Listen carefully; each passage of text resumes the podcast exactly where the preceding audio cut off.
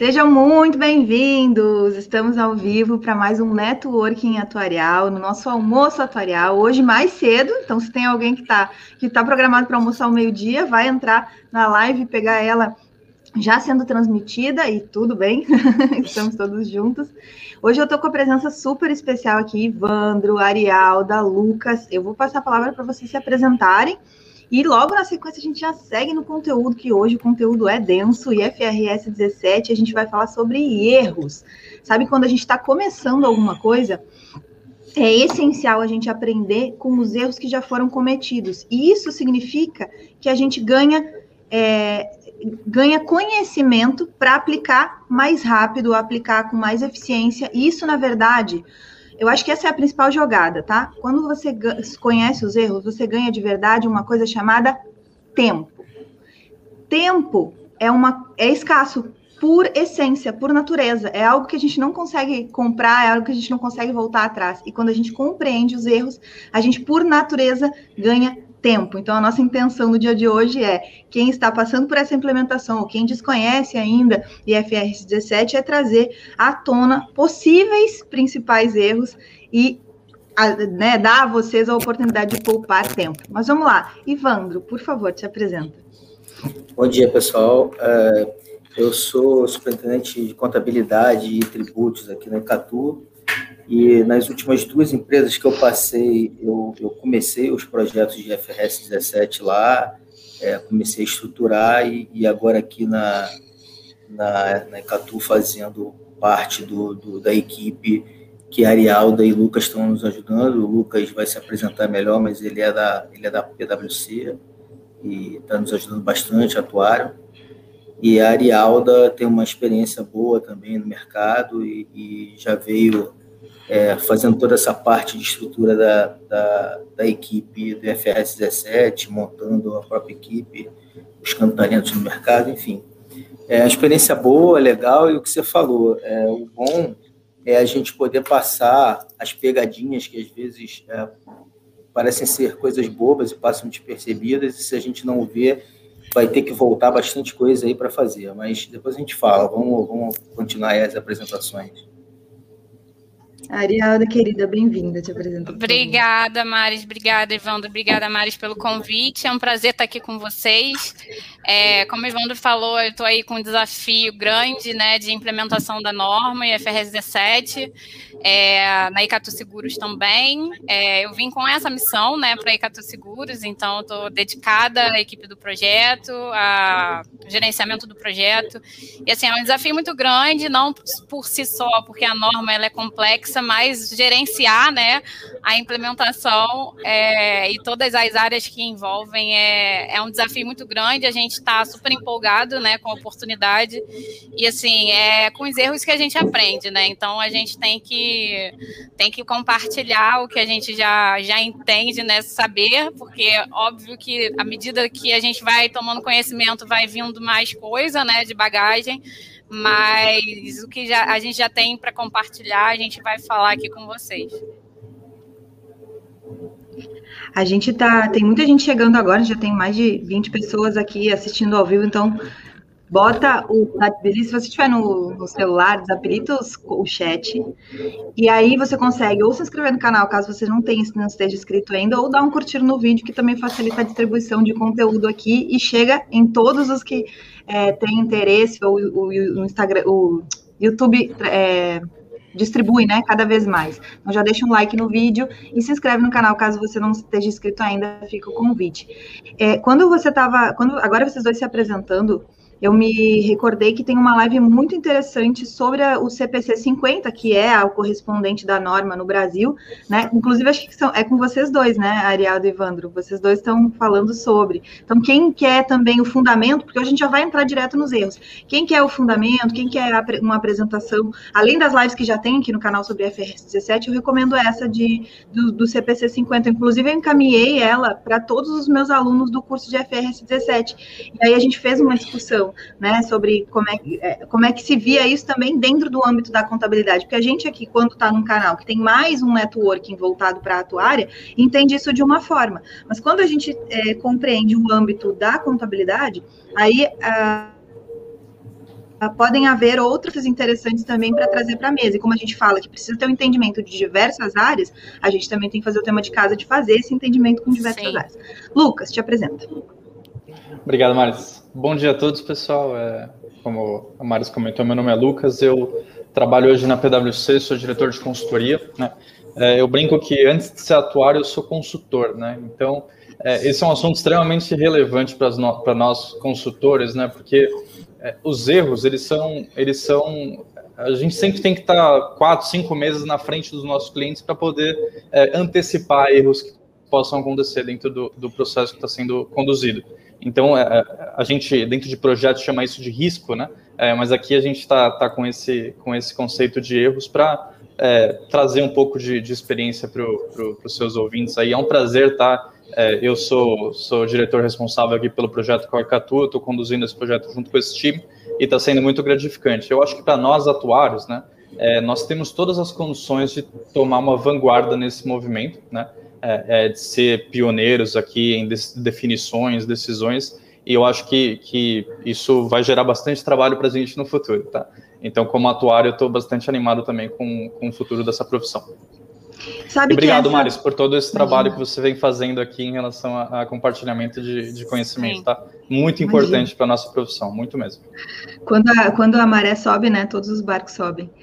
E, e, e, essa tua colocação sobre, ah, não, aqui a gente chama de risco o erro. Eu, eu acho que eu nunca tinha feito, eu já aprendi uma coisa aqui, sabe? Eu já vou usar isso aqui diversas vezes porque eu acho que eu nunca tinha feito essa relação tão direta entre o que, que a gente faz. Gestão de risco é gestão de erro. E erro, uma criança de 5, de 10 anos entende. A próxima vez que meu filho me perguntar o que, que eu faço, às vezes eu falo isso. É, Para os alunos eu falo isso. A verdadeira função de um atuário é procurar erro em, no cálculo que ele mesmo fez, no cálculo que ele fez para outra pessoa, na, no encaixe daquilo ali para a sociedade. Porque fazer é só implementar um método, uma máquina faria. Mas procurar o erro é, é algo mais. E aí agora tu relacionou o que, que é risco, o que, que é gestão de risco, é gestão de erro. E o que, que a gente faz quando a gente calcula a margem de segurança? A gente calcula o erro. Quando a gente calcula desvio padrão, a gente calcula o erro. quando a gente deixa algo fora do modelo, é o erro que a gente olha. Né? O, na, é, no modelo lá tem o modelo de Y em função a X, X a beta, beta, primeiro beta, segundo beta, X, e aí quando a gente olha o que a gente está deixando de fora, a gente vai investigar o erro. Então, assim, cara, achei sensacional. Mas vamos lá para o nosso conteúdo de FRS 17. Opa. E aí? Está com vocês a palavra. Beleza. Estão vendo a apresentação? É, vou passar aqui para os temas que a gente vai abordar hoje, tá? A gente é, vai abordar né, oito principais erros de implementação. A gente vai discutir um pouquinho aqui sobre cada um. E se der tempo, a gente trouxe dois, dois extras aí para que a gente possa explorar um pouquinho com vocês. Então, aqui a gente vai falar sobre o desenho né, da arquitetura futura, olhando para o IFRS 17, né, um deparado atual para o requerido. A gente vai falar sobre gerenciamento de recursos, sobre o roteiro de implementação e o orçamento, muito voltado para o planejamento, é, a questão da importância né, e o risco do desalinhamento de comunicação, é, o impacto que traz na estrutura de, da organização como um todo, na governança, nos processos né, operacionais. É, também olhando para a estrutura de custos né, atual, sem considerar o que a norma traz de impacto né, para o gerenciamento de, de, custos, de KPIs. Então, isso é, é, um ponto também bem relevante. Também para a questão, tá falando um pouco aí no, no linguajar mais atuarial, seria fazer os fluxos de caixa sem estar tá preparado para os novos componentes de contabilização, então isso tem que estar bem em linha, tá? E aí eu digo atuarial e contábil.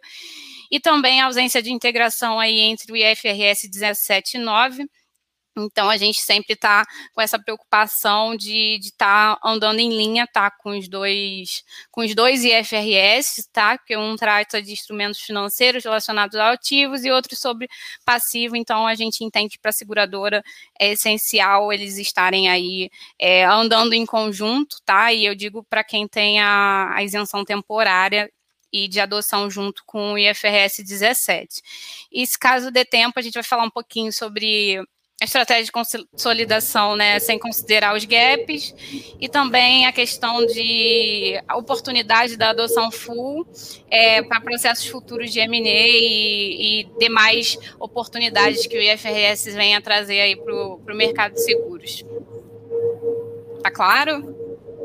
Se quiser fazer algum comentário, Ivandro Lucas, fica à vontade, tá? Para mim, pra é, eu, eu, acho, eu acho que os detalhes, assim, esses pontos é, que, que a gente destacou.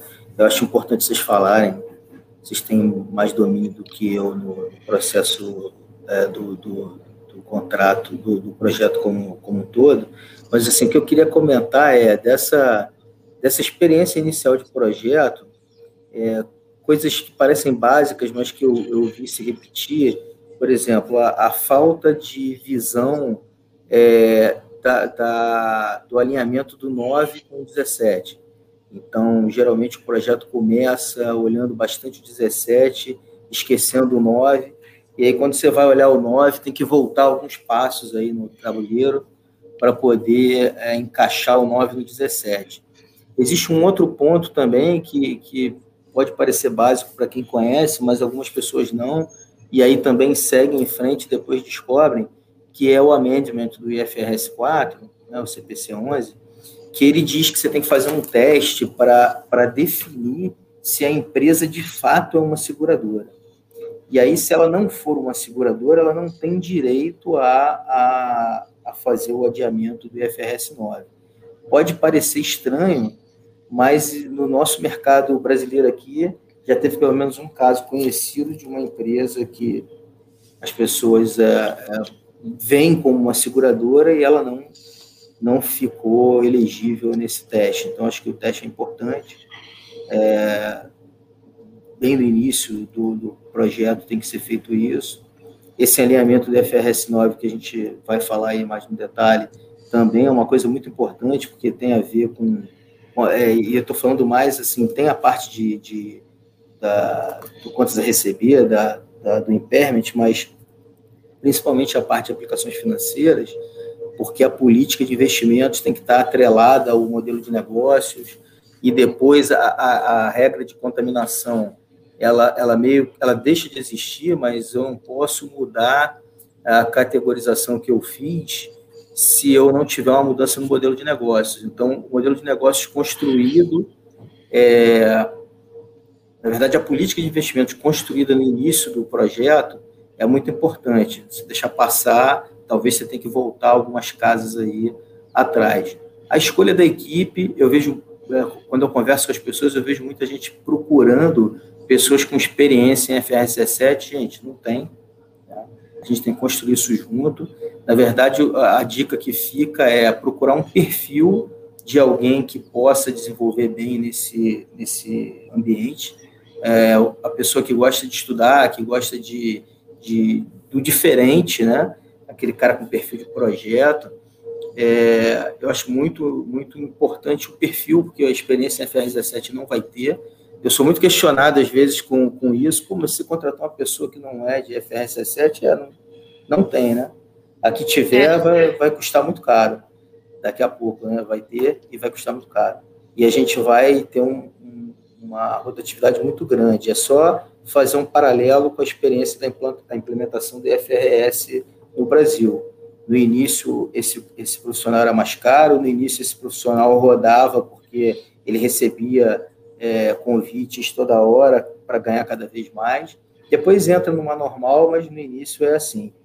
E por último, o que eu queria falar é um ponto que o, que o Lucas colocou, que eu acho bastante importante, e como contador fico bem à vontade para falar, que é assim, o IFR 17 ele é muito mais uma, um pilar atuarial do que o contábil. É lógico que tem contábil, é uma norma contábil, mas ele é um pilar muito mais atuarial do que contábil. E, e a impressão que eu tenho quando eu falo isso é, em alguns lugares é que o atuário às vezes fica pensando e refletindo se é, o, o, trabalho não está sendo empurrado, né? Mas não é, porque de fato ele é, é estruturalmente é, atuarial. Inclusive, nas rodas de contadores, o que eu escuto é: pô, agora eu não preciso mais de CRC, eu vou ter que tirar é, o IBA, porque, cara, eu não vou ser contador na seguradora, não vai existir mais. Então existe essa, essa brincadeira aí dos dois lados, mas eu acho que, que realmente o, o atuário está tá mudando de patamar nesse processo e, e, tem que ser um parceiro muito grande do contador. Eu acho que já é hoje em dia. Eu sempre tenho no trabalho do dia a dia uma parceria grande com a área atuarial, mas eu acho que, que fica ainda mais forte. É, é isso, pessoal. Beleza, obrigada, Ivandro. Então, vou avançar aqui, pessoal.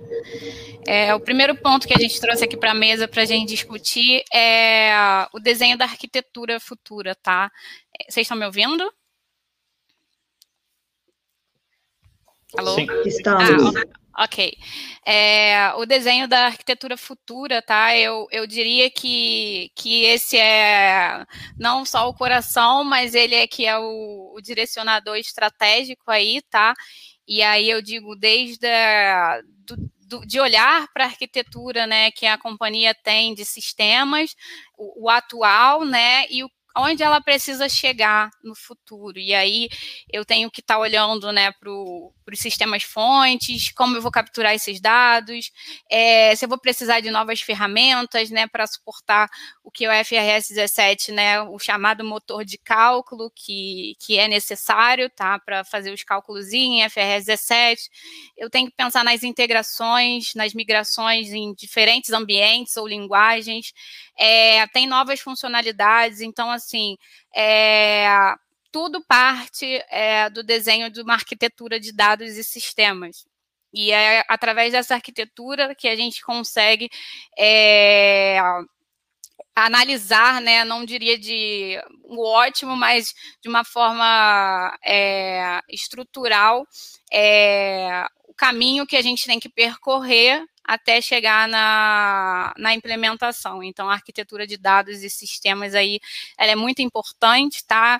É, eu destaco aqui também a importância de você ter um, uma camada única de verdade, uma fônica, fonte única de verdade, que seria um repositório central. Por que, que isso é importante?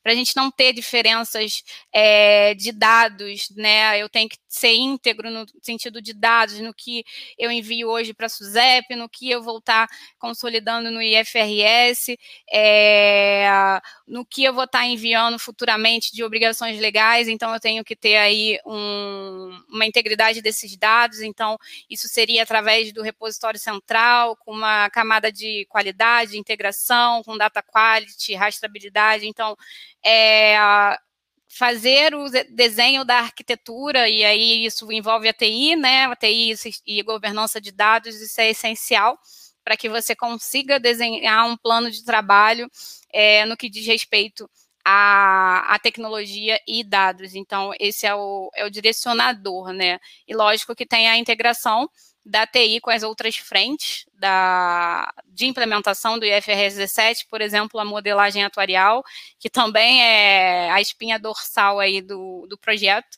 né? Então tem assim um, uma interação muito grande, tá, entre é, o time que cuida de dados, com, com o time de, de sistemas produtos, com, com o time de modelagem atuarial.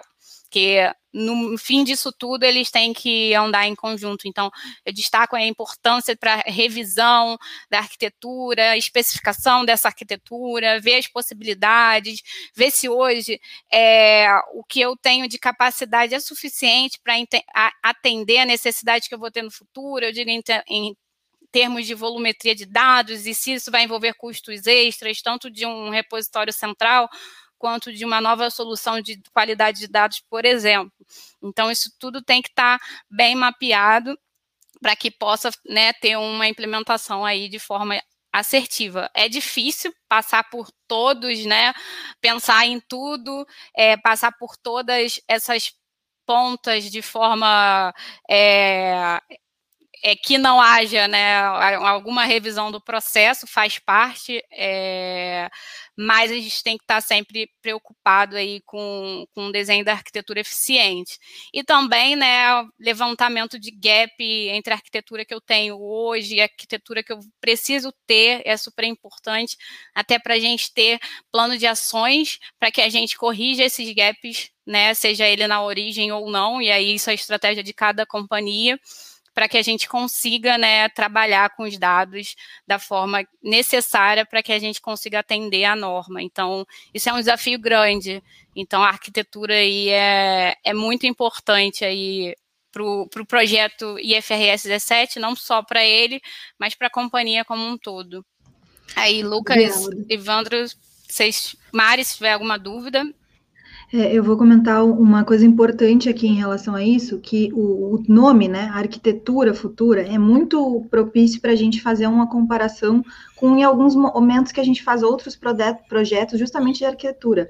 Então, embora às vezes eu não queira colocar, por exemplo, é, num, num, local da empresa ou da casa alguma, alguma tomada, pode ser que no futuro eu precise daquela tomada para plugar alguma outra coisa. Então, o primeiro exemplo que o Ivandro trouxe foi a questão de fusões e aquisições, né? Já prevê algumas coisas importantes que podem ser essenciais num outro processo futuro e, eventualmente, na implementação justo do IFRS 17, do IFRS 9, a gente não, não vai estar tá voltado, não vai ser o principal objetivo.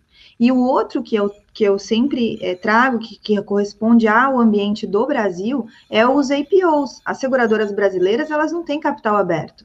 E elas não cumprem diversos requisitos que outras seguradoras do mundo já preenchem, Sim. porque já tem capital aberto. Então, por que não a gente começar a olhar, né, além daquela caixinha que eu tenho que implementar e dizer, olha, o que, como é que vai ser essa seguradora daqui a 15 anos? Daqui a 20 anos. Existe um processo, porque os atuais têm essa capacidade de previsão, têm essa capacidade de dizer, olha, não só uma fusão e aquisição, não só a implementação do IFRS 9, que precisa estar alinhada, e não só eventualmente o IPO, posso pensar em outros desenvolvimentos de outros produtos, ah, eu quero mais prateleiras dentro de casa para colocar mais produtos, né, que é a primeira, inclusive, estrutura de dados ali capturadas é, do, dos sistemas de produtos, ou seja, para quê? Para desenvolver eventualmente um outro produto. Então, essa questão de trazer o, o arquitetura para quando eu estou lá na implementação falar com todas as pessoas é, que estão envolvidas no projeto, a gente pode dar exemplos simples que facilitam o entendimento. Olha, não, tudo bem que isso não vai ser feito agora, mas vamos preparar para um momento no futuro, tá? Então, a, a, assim, a, acho excelente que tu separou, que você separou exatamente essa, essa uh, expressão, né, que a gente utiliza muito, mas essa expressão de arquitetura futura trazendo para cá. Lucas e Ivan, não sei se vocês querem complementar. Obrigada, é, quero, Sim, é, eu, eu acho que é, não é à toa que a gente está colocando isso como primeiro ponto, tá? É um, é um, ponto que a gente consegue discutir muito, muito mesmo. É, é, e tem muitos erros aí envolvidos nesse, nesse desenho, tá? É, primeiro que, assim, a arquitetura, ela, por mais que tenha um, um profissional de TI que se chama arquiteto, né, um arquiteto de soluções, isso é um tema muito corporativo, tá? Porque ele, ele não está só em, em é, colocado dentro da, da, da tecnologia. Né? Ele, essa arquitetura ela te permite visualizar o negócio, né? Então, como vai ser o reporte do IFRS 17? Quais são as camadas que eu vou precisar construir, né? Dentro da minha arquitetura, né? Mas o que, que eu vou precisar construir que eu ainda não tenho hoje, né? É, será que eu consigo aproveitar coisas que eu tenho hoje, né? A gente já sabe que o IFRS 17 eu não vou conseguir publicar usando o Excel, né? É, é, a gente gostaria, né? Mas não vai dar para publicar usando o Excel. Mas é, já que não vai dar, né? O que, que eu posso, é, que, onde eu posso investir que minimize o impacto na minha infraestrutura atual e eu ainda assim consiga trazer o compliance para o IFRS 17, né? É, então, é, a gente vê essa arquitetura e provavelmente os ouvintes já devem ter visto muitas apresentações de, de vendors, de consultores relacionando a arquitetura, né? Que a gente parte ali dos dados de origem, né? Esses dados de origem eles são suficientes para o que eu preciso dentro do IFRS 17? É, coisa simples, tá, pessoal? Eu consigo ter meu prêmio segregado do serviço, né? Eu consigo ter o meu prêmio por cobertura dentro do meu sistema produto, né? É, é, e aí, partindo dessa parte de input, né? Eu, os meus modelos de, de, fluxo de caixa que eu tenho hoje, que talvez eu use para um TAP ou para um LM, é, ou para EV, se você for uma seguradora que tem esse tipo de reporte, os meus modelos hoje, eles, eles atendem o que eu precisaria para o IFRS 17, né? É, e aí, partindo do processo de construção, né, é, hoje eu consigo ter uma, uma contabilização direta do dado transacional? Ótimo, isso geralmente tem, né? É, mas aí o atuarial sempre tem aquele cálculo paralelo de reservas, né? Que depois ele coloca na contabilidade aquele cálculo, né? É, muito provavelmente é, as seguradoras costumam trabalhar dessa forma, né? O transacional ele vai de forma automática, né? Mas a gente tem as estimadas, né? As provisões estimadas que tem um processo de cálculo e uma sensibilidade no, no, na contabilização diferente, né? E, e agora com o IFRS 17, é, a gente traz, é, a gente muda essa visão transacional para uma visão prospectiva, né? É, em que eu vou, eu vou contabilizar é, é, expectativas, né? É, de, de fluxo de caixa futuro e vou comparar esse fluxo de caixa futuro com, com o realizado, né? e aí eu tenho condições de fazer essa comparação, né? As mesmas bases de premissas que eu estou utilizando para projeção são as bases que eu vou esperar realizar, né? É, então, tem uma série de, de, de, informações que isso vai estar dentro dessa arquitetura. Então, todas essas integrações, né? É, e aí não precisa ser integração sistêmica, tá, pessoal? A gente mapeia em arquitetura integração manual, né? É, se houver dentro de, de, um processo, né? Então, ele, mais do que um, uma, uma ferramenta de TI, ele é uma ferramenta de gestão de processo, tá? Que a gente vai falar um pouquinho mais na frente também. É, só esses pontos que eu queria trazer aí, Tariada. Muito bom, Lucas. Obrigada. Ah, e, e, veja, veja só, interessante é nesse, nesse, é, com esse foco a gente prestar atenção na, na, nos pontos regulatórios que a gente tem. Por exemplo, a gente está passando aí hoje pela, pela implementação do SRO. Né?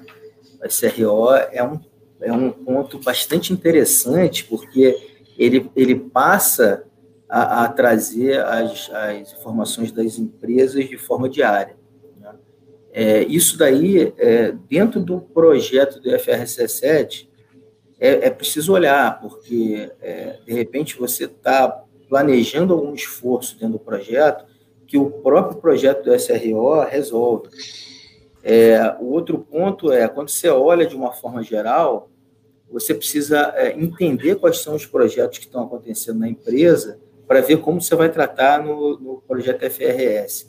É, os projetos que estão acontecendo de FRS 7, eles estão fazendo as empresas olharem os seus sistemas contábeis, porque talvez não aguentem a, a volumetria que o projeto é, vai, vai precisar. Então, isso é um outro ponto. Você, você olhou o seu sistema contábil, ele vai conseguir tratar é, o que é necessário, ou, ou se a volumetria é um problema, você já pensou em como tratar isso? Você vai é, trabalhar isso lá no motor de cálculo e depois é, é, é, colocar essas informações de forma mais enxuta na contabilidade, mas isso vai te ajudar, isso não vai prejudicar a parte de contabilidade gerencial, enfim, esses pontos têm que ser levados em conta dentro da arquitetura.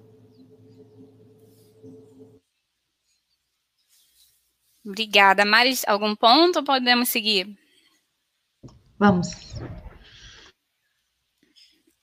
Bom, agora a gente vai abordar um pouco da, do planejamento, né, dos recursos, e aí eu digo é, aqui muito voltado para pessoas, né?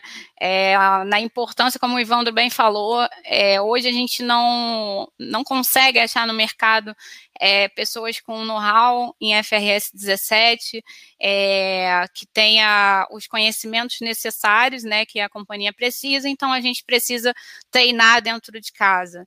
Então, assim, a gente precisa estar preocupado é, não só com a alocação de recurso, mas também, né, enquanto equipe de projeto, está treinando esses profissionais envolvidos é, em, no que é o IFRS 17, qual é o impacto. É, então, a gente sempre tem que fazer não só um onboard com o time do projeto, para que eles entendam né, o, que, o que de fato vai agregar é, para o negócio, e eu não digo só é, contábil e atuarial, não, eu digo a equipe principal do projeto, envolvendo TI dados também, né, é, por que que eles, estão, né, trabalhando nesse, nesse projeto, é, qual é a essência disso, então a capacitação é super importante, tá, até para todo mundo estar tá alinhado às expectativas, tá, e a estratégia da, da organização, É, a gente precisa também fazer uma avaliação de impacto para que a gente consiga é, estimar a duração mínima né, é, entre a transição do 4 para o 17. É, como a palavra diz, é estimado, a gente não consegue precisar é, de forma assertiva. A gente sabe que a gente tem uma data muro na frente, né, para adesão, mas a gente precisa mapear todos os impactos para gerenciar o tempo é, da forma que a gente precisa, da melhor forma. É, e também quanto a não só recurso pessoas, mas também em termos de orçamento, fazer os levantamentos necessários, né? E aí envolvendo consultoria, envolvendo softwares, envolvendo contratação de terceiros, contratação de temporários, contratação de, de CLT é, qual seria o tempo né, de desenvolver uma solução dentro de casa ou de contratar uma solução, ainda que é, eu contrate, qual tempo necessário para essa contratação. Então, tudo isso tem que estar bem é, mapeado, o nível do esforço, e não só contratar recursos, né? Preciso saber é, em, em D0 qual é a estimativa mínima de recursos que eu vou ter de que ter de cada área, porque uma vez que é contratado e o projeto em andamento, é muito mais difícil a gente conseguir um recurso fácil de, em tempo que a gente precisa, porque além de, da contratação, que já é um desafio né, no mercado, é, ainda tem o, a passagem de conhecimento né, da companhia. Cada companhia tem é, o seu processo, a sua área de negócio, a sua linha de negócio, os seus sistemas de produtos. Então, a gente tem uma curva de aprendizagem. Então, é, o gerenciamento de recursos ele é essencial, porque a gente não ter o recurso quando a gente precisa dele é, é seria um, um, erro, né? Então a gente precisa estar tá, como que a gente responde a esse erro, como que a gente mitiga isso, então é fazendo um gerenciamento eficiente no desenho do planejamento desses recursos e também é, a gente precisa estar tá olhando é, que o IFRS 17 requer implementações de soluções, principalmente no que diz respeito à integração com o motor de cálculo. Então, esse qual é o nível de esforço da equipe que está atuando, né, se debruçando na, na, por exemplo, na arquitetura desenhada para atender o IFRS 17 e qual é o esforço para que essa mesma equipe, né, algumas pessoas se direcionem para implementar a outra solução em paralelo. Então, são, é, na verdade, é um programa, e dentro desse programa eu tenho diversos projetos dentro dele. Então, a gente tem que estar tá preocupado com com os recursos é, é super importante e também é, está vendo e acompanhando isso em tempo real. A gente, a gente diz que essa, esse monitoramento ele é vivo, então essa gestão ela é, ela é super necessária para que a gente consiga eficiência aí ao longo do projeto de implementação. Esses eram os pontos que, que eu trouxe aqui para falar sobre planejamento de recursos. É, eu acho que você cobriu bastante ponto aí. É, é eu vou evitar os comentários aqui, porque eu acho que a gente tá, tem que acelerar um pouquinho, mas a, a ideia é muito boa, é, é um projeto que tem uma barreira de data, né? Então, as seguradoras elas precisam, a partir de 1 de janeiro de 2023, é publicar aí, né, é, as que têm requerimento, publicarem em FRS, né? É, e o FRS 17 passa a vigorar a partir dessa data. Então, assim, a pergunta que você tem que fazer é quanto tempo eu preciso, conhecendo o meu negócio, quanto tempo eu preciso para calcular minha transição, né, o meu balanço de transição? É, é, três meses seria suficiente, quatro meses, e a partir daí, né, eu, eu tenho a, a ideia de quando tudo precisa estar pronto, né? E aí, quando tudo precisa estar pronto, eu, a gente começa a, a, ter um calendário aqui, que eu acho que é o próximo ponto que a gente vai conversar também. Ótimo. O, o, o único comentário que eu, que eu faria é, uh, além disso tudo que vocês colocaram, ainda tem que ter aquele planejamento no final, da, no final, do meio para o final, da passagem de conhecimento para o restante da equipe que não está no projeto em si, né? que está fazendo a roda girar no dia a dia. Sim. Bom e o desafio, o desafio que a gente tem nisso é que muitas vezes dentro de casa, que nem a Arielda está falando, a gente não tem pessoas experientes em é, aplicação de novas normas. Por isso, porque assim, eu não vou encontrar alguém experiente em FRS 17, eu vou encontrar alguém experiente em implementação e alteração de novas, novas né, alteração de normas e, portanto, implementação de novas normas, que normalmente estão concentrados aonde? Nas consultorias, que acabam oferecendo esse serviço. Não, olha só, eu te ajudo a implementar isso aqui novo. E lá dentro das consultorias, eu não tenho originalmente alguém especialista em FRS 17, eu tenho alguém especialista em implementação de novas normas, que aí vai lá e começa a ajudar a primeira vez no IFRS 17, e daqui a pouco começa a se tornar uma pessoa, sim, mas ainda está dentro da consultoria, não está dentro de casa. Então, é, é, esse, esse o desafio, né? Quando eu estou tentando contratar, e às vezes é isso, quando eu estou tentando contratar alguém para a equipe, eu posso pensar em colocar lá na minha, na minha busca, é, tá, mas qual norma tu já implementou em alguma outra empresa, é, seja ela especificamente, né, tu já participou da implementação do IFRS 4? E aí eu começo a restringir em pessoas que já estão há mais tempo, mas está tudo bem, se eu busco alguém para dentro de casa. Então, às vezes, é mudar essa, essa, essa busca, ao invés de buscar alguém especialista em IFRS 17, que às vezes só é, começou a estudar um pouco antes, ou só teve uma experiência curta, né, em relação a um, a um período, é mudar essa, tirar essa busca por o EFRS 17 e buscar alguém que já tenha implementado, feito alguma outra alteração. E aí você já soluciona essa, essa, essa questão aí de planejamento ineficiente. Evita, por exemplo, é, de, de contratar alguém com custos altíssimos, que nem o próprio Ivan falou, que eu tenho uma, uma pulo, né, de galho em galho aí, e, e investe em alguém dentro de casa que já traz uma bagagem de implementação de uma outra norma.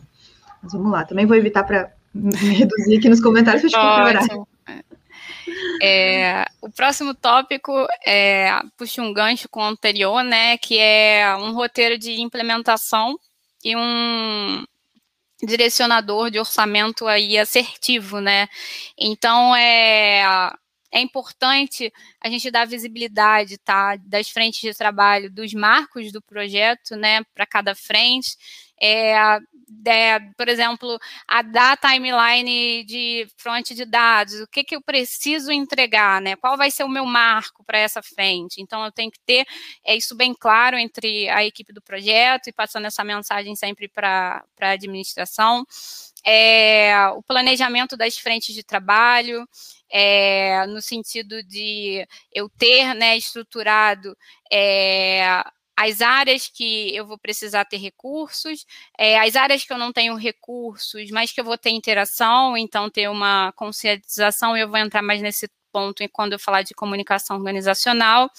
É, avaliação do custo-benefício, tá? E aí eu digo não só para a contratação, para também fazer alguma alteração que hoje ocorre, então eu tenho sempre que estar tá olhando, né, é, esse depara para fins de orçamento, é, a definição de cronograma partindo da arquitetura futura, né, o quanto de esforço que eu vou ter é, olhando para atual, pensando na futura e qual quanto tempo necessário, aí vai depender de cada negócio para eu atingir, né, esse, esse objetivo. Então, é, esse cronograma ele, ele, ele é essencial e aí eu tenho que partir da arquitetura futura. Olhando para frente, principalmente de TI e dados. É, eu preciso também ter claramente no cronograma, e isso é, é, um ponto que precisa ter um pouco de cuidado, entre a interação e dependência das áreas envolvidas no, no projeto. Por exemplo, é, eu tenho bastante interação é, entre TI, dados e o time atuarial, que é, eu digo que seria a espinha dorsal do projeto, né? O time de modelagem. Então, é, isso está previsto em cronograma? É, eu não consigo ter duas pessoas em lugares diferentes ao mesmo tempo. Então, isso tem que estar tá previsto, essa interação, essa dependência, até, até para que uma área não fique dependente ou deixe de caminhar no, no, nas suas atividades ou no que tem que entregar. É, devido a não ter um mapeamento dessa dependência inicialmente. Então, isso sempre tem que ser revisto e tem que ser avaliado. E também é, o ponto da contratação de solução integrada, né, que conecte os sistemas financeiros e atuariais, e aí eu diria que seria mais voltado para o motor de cálculo, né, até chegar é, nos relatórios né, financeiros e também na, na contabilização, tá? Chegando no seu sistema RP. Então, não só eu tenho que me preocupar, né, com a equipe, com a consultoria, com as soluções, mas eu também tenho que pensar que eu preciso de um motor de cálculo, de um sistema integrado. Então, isso também é uma consideração quando eu estiver fazendo o orçamento do projeto, do programa IFRS 17. Não tem uma fórmula mágica, mas esses são alguns pontos que, que é importante frisar aqui, que é, é comum, é, é possível de, de erro. É, esses pontos eles vêm, é, eles vêm em qualquer projeto de complexidade, né? É, e aqui a gente está falando de um projeto que geralmente tem entre é, 20 a 70 recursos alocados, tá? Dependendo da, da, da, da, complexidade da operação da seguradora, né? Ou até mais em alguns casos, né? É, é um projeto muito difícil de você gerenciar, né? E a Arialda está sofrendo isso todos os dias aí, né, Arialda? Dentro dessa é. gestão, né? É, existem ferramentas que você que você trabalha, né? É, comunicação com stakeholders, né? Próprio project, né? Cronograma, status report. É, só que esse foi um projeto que geralmente ele traz é, diferentes é, diferentes fornecedores dentro de um mesmo programa, né? Então, um projeto desse tamanho, né? Você vai ter o consultor trabalhando em determinada área, você vai ter é, é, um, um, vendor de tecnologia trabalhando em determinada área, e isso é extremamente difícil de, de é, gerenciar, né? Se você não tem ainda essa arquitetura bem desenhada, né? Como a gente comentou no primeiro ponto, né? É, você pode ter surpresas, né? Como, por exemplo, a necessidade de uma aquisição nova, de uma ferramenta que você não tinha previsto, né? Que isso vai atrapalhar o seu cronograma. Então, é, é, esse, esse projeto ele não é simples de gerenciar mesmo. Mas tem ferramentas para isso, tá, pessoal? É, acho que o, o ponto Sim. aqui é a gente usar as melhores ferramentas para fazer essa gestão. É, agora eu vou falar um pouquinho da comunicação organizacional, tá? Então, a gente já falou é, ao longo aqui da, da, da, discussão, o Ivandro colocou até um exemplo aí, olhando para a arquitetura do SRO. Então, o que, que a gente quer dizer com isso, tá? A gente tem que ter sincronia, né? A gente tem que ter, é, garantir que os projetos que estão em andamento ou que vão iniciar na, na empresa, né, que vocês atuam, e que impactam diretamente em dados e sistemas, eles estejam alinhados é, à necessidade, né? O que eu estou é, trabalhando para o IFRS 17 é, eu, vou, eu vou ter é, no SRO, ou o que eu estou trabalhando no IFRS 17 me permite né, é, ser um direcionador para o meu SRO, para quem ainda não começou o projeto de implementação do SRO, porque a gente tem diferentes datas aí, né, de calendário. Então, a gente precisa ter uma governança entre os projetos da companhia, para que a gente esteja né, em sintonia para que a gente não faça duplique processos, duplique dados, duplique projetos e tenha dispêndio de recursos e tempo aí de forma ineficiente. Então, ter essa sincronia é, entre os projetos em andamento. Eu trouxe IFRS 17 e o SRO, né, porque é comum para o mercado, mas tem vários outros projetos dentro de cada seguradora, né, que estão envolvendo dados e sistemas, e aí tem que ter uma preocupação e um, um gerenciamento né, entre, entre as frentes. É, o IFRS também ele traz uma oportunidade né, de você estar tá, é, otimizando processos, é, impulsionando outros projetos que estavam parados, mas que com o IFRS 17 eles precisam se movimentar, por exemplo, algum processo que hoje é manual, mas que ele precisa ser automatizado, e com o IFRS 17 essa seria uma oportunidade de você estar tá melhorando né, esse processo.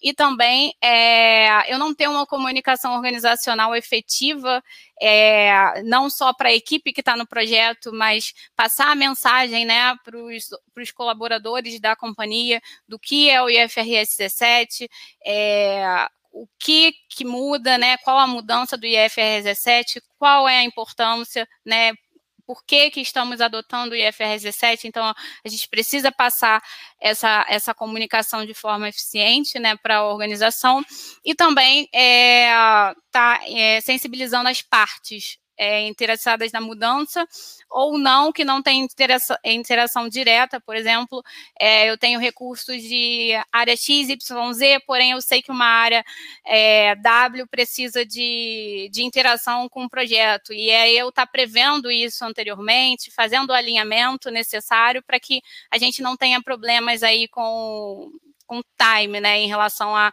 a envolvimento das, das áreas que eu não tenho recursos dedicados, mas que é tão importante quanto é, no, no, gerenciamento aí da, da comunicação e do andamento do projeto. Então, essas mensagens é, que eu queria deixar aqui em relação à comunicação. Aproveitando a nossa questão de comunicação, gente, eu tenho que agradecer imensamente o Ivandro pela disponibilidade dele. E eu vou pedir para ele colocar alguns pontos essenciais, eventualmente até a, a trazer assim à frente alguns, algum, alguma questão já é, essencial, né, que queira trazer aqui para a gente, porque ele vai estar conosco até o meio-dia, depois tem um, um, compromisso profissional. Então, agradeço a tua agenda, agradeço a tua disponibilidade. A tua... E a gente pode seguir aqui, a gente vai ficar com essa missão aí de, de uh, com, né, é, é, suprir a, a a, a, saída do, do, do Ivandro, muito embora vocês podem encontrar eles no LinkedIn, nas redes sociais, buscar, tirar dúvidas, entrar em contato, como ele já se colocou à disposição aqui nos bastidores, mas dá tuas palavras ali essenciais, além de se tu quiser complementar esse tópico. Legal, é, eu agradeço, eu que agradeço a oportunidade de estar aqui com vocês. É, eu, nesse tópico eu nem, nem gostaria de falar, não, mas eu estou vendo uma pergunta aqui do Nazarino Júnior. Isso é importante. É, é, ele está tá perguntando sobre a interação e o aproveitamento dessa, desses consultores em, em determinados trabalhos. É, eu, eu, tenho conhecimento de um projeto em uma seguradora que eles estão é, usando mão de obra é, de consultoria dentro da equipe deles, né? Já tem lá o próprio, o próprio consultor trabalhando com, com a gente, como parceiro, mas ali como um terceiro. Mas, assim, eu tenho conhecimento de, de uma empresa, pelo menos, que usa dentro da equipe dela é, a contratação de consultores para fazer parte da equipe, porque na, na, provavelmente ela avaliou que depois não vai precisar desse, desse, desse contingente melhor do que contratar e demitir é fazer essa contratação temporária. Muito bom. Obrigada, querido. Vamos lá para a apresentação. É, isso é, inclusive, bastante comum, né, Evandro? É, para se fazer, tanto em TI quanto próprio atuário mesmo, é, é, contratação de, de, temporários aí de consultoria, né? É, é um, um projeto bem comum também. Ok, vamos lá, pessoal, para é. em virtude do tempo. Vai lá, Ariana. É, você queria comentar alguma coisa, Lucas? Com vontade. Não, coisa rápida. Ali na, no anterior, né, como eu comentei, é, com, com, projetos complexos existe essa necessidade do que a gente chama de gestão de mudanças. Né? É, e, e, um dos pilares da gestão de mudança é a própria comunicação e esse, é, essa gestão de stakeholders. Né? Então aqui a gente tem uma série de stakeholders. Né? Temos os diretores, a diretoria que a gente precisa é, responder, temos os auditores que a gente precisa se alinhar, né? Tem uma série de stakeholders aqui dentro desse processo que precisam ser gerenciados né? é, e gerenciados de uma forma bem eficiente. Mas pode ir, Ariada, por favor. Ok. É, aqui eu falo um pouco do, dos impactos né, é, da estrutura organizacional, da governança e dos processos. Né? É, o IFRS 17 por si só ele vai trazer aí a necessidade de revisão dos processos atuais, né? É, dos papéis e responsabilidades que tem hoje, desenho de novos papéis e uma maior governança sobre os dados, né? Então, é, é, uma, é importante estar tá levando em consideração esse impacto aí, tá? E aí precisa envolver é, talvez para quem tem área de controles internos, de processos, de qualidade, é, é, por exemplo, a Mari falou no início, né, que tem que pensar no longo prazo. E a gente precisa, né, executar e planejar é, mudanças que podem beneficiar a empresa num longo prazo, não necessariamente é, um, um, prazo de um ano, um prazo de dois anos, mas eu tenho que estar sempre pensando à frente. Então, o IFRS 17 para as seguradoras é, é isso. É, o, quando eu estou desenhando as soluções, eu tenho que pensar na eficiência né, operacional, é, no ganho que eu vou ter, alinhado aí com as definições que a companhia tem estratégica, e também né, é, o IFRS 17 ele traz maior integração entre as áreas, né? E com isso trazendo aí um ganho operacional, de uma redução no tempo de fechamento, né, do mês. É, e aí eu falo muito de integração entre o atuarial e o contábil, né? Porque como o Ivandro falou, o IFRS 17 tem um viés muito grande atuarial.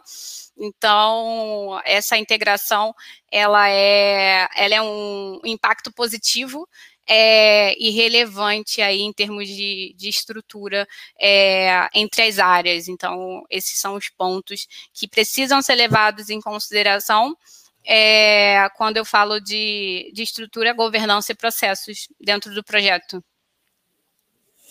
É, eu acho que o erro aí é, é, seria tratar de forma simplista, né? Um, Exato. Essa complexidade, né? Porque isso dentro da, dentro da consultoria aqui a gente chama de Working Day Timetable, né? Então, qual que vai ser o processo de fechamento, né? Quem que vai apertar um botão, quem que vai conciliar, quem que vai fazer o cálculo do ajuste de risco, como que vai alocar. Então, a gente tem, sempre tenta pensar, né, lá no futuro, né, de como que vai ser esse reporte e trabalhar para chegar naquilo, né? É, então, aqui na, na, né, nesse ponto aqui, é a gente tratar, o erro seria tratar isso de forma simplista, né? Falar, ah, determinada área vai fazer, né? É, é, é ah, isso é responsabilidade de TI, né? Então acho que é, por e favor, não está bem mapeado, é, né? Comenta por gentileza que eu sei que você está com tempo aí. É, vai lá. Então, pessoal, eu, eu, infelizmente vou ter que sair, mas eu queria fazer um, um comentário sobre esse ponto, que é o, o mais importante é entender é, como vão ser os próximos passos da estrutura que, que vai ter que ficar para administrar isso tudo. Ou seja, é uma seguradora que tem capital aberto, então ela já tem, já tem uma estrutura mínima ali para atender o FRS. Não, não é. O órgão regulador ainda não se pronunciou sobre o que vai fazer com o FRS 17.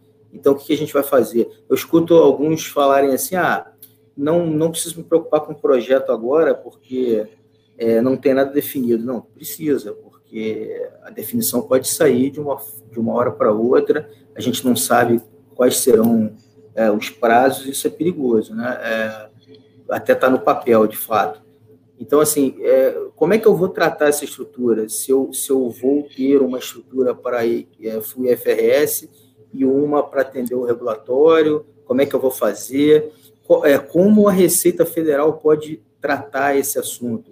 É, lembrem que quando o IFRS entrou, ficou aquele regime temporário, né, o regime, o RTT da, da Receita, e ali, pô, houve um, um aumento de trabalho na parte tributária. Então, isso, quando a gente fala de estrutura é, e da própria governança, como é que a gente vai tratar isso? Né? Muito importante. Então, pessoal, desculpa, mas eu realmente vou ter que Obrigada, sair. Obrigada, Evandro. Agradeço novamente a oportunidade. É, Maris, muito obrigado de novo. E eu estou sempre à disposição para precisar. Obrigada. Tchau. Obrigado, Evandro. Obrigada, obrigada mesmo. É, aqui eu vou falar um pouquinho né, da, da estrutura né, de, de custos, de orçamento, sem considerar os impactos. Por exemplo, é, eu estou olhando para o IFRS 17 e eu tenho que é, ver e, e, prever o que, que ele vai trazer né, de alteração na minha visão é, de resultados, da minha apuração de resultados. Então, isso vai alterar, né, hoje, a forma como eu, eu projeto, meu orçamento, né? É, eu vou ter alterações aí no, nos relatórios financeiros, então é, não olhar para isso, né? Seria, seria um erro. É, a criação de novos KPIs, então envolvendo aí área de controladoria, de planejamento comercial, eu vou ter processos de análise financeiras distintas do que eu tenho hoje. É, e principalmente na alocação de, de, dos custos, né, no conceito de é, despesas atribuíveis e não atribuíveis, e aí não só de despesas administrativas que eu trato hoje, né, eu estou falando de despesas relacionadas é, diretamente ao contrato de seguro, né, para eu ter é, esse mapeamento. Então, eu vou precisar estar tá reformulando e não é um levantamento simples, né, devido a diversas áreas que atuam né, dentro de, por exemplo, desde a da proposta até a emissão e aí no controle dessa pólice até o fim dela. Então, é, eu tenho que ter uma preocupação aí no levantamento desses novos custos e como eu vou realizar a alocação dos custos, não falando só de despesa administrativa, né, que é a grande maioria o que a gente tem hoje. É, na modelo, no modelo de custos, né?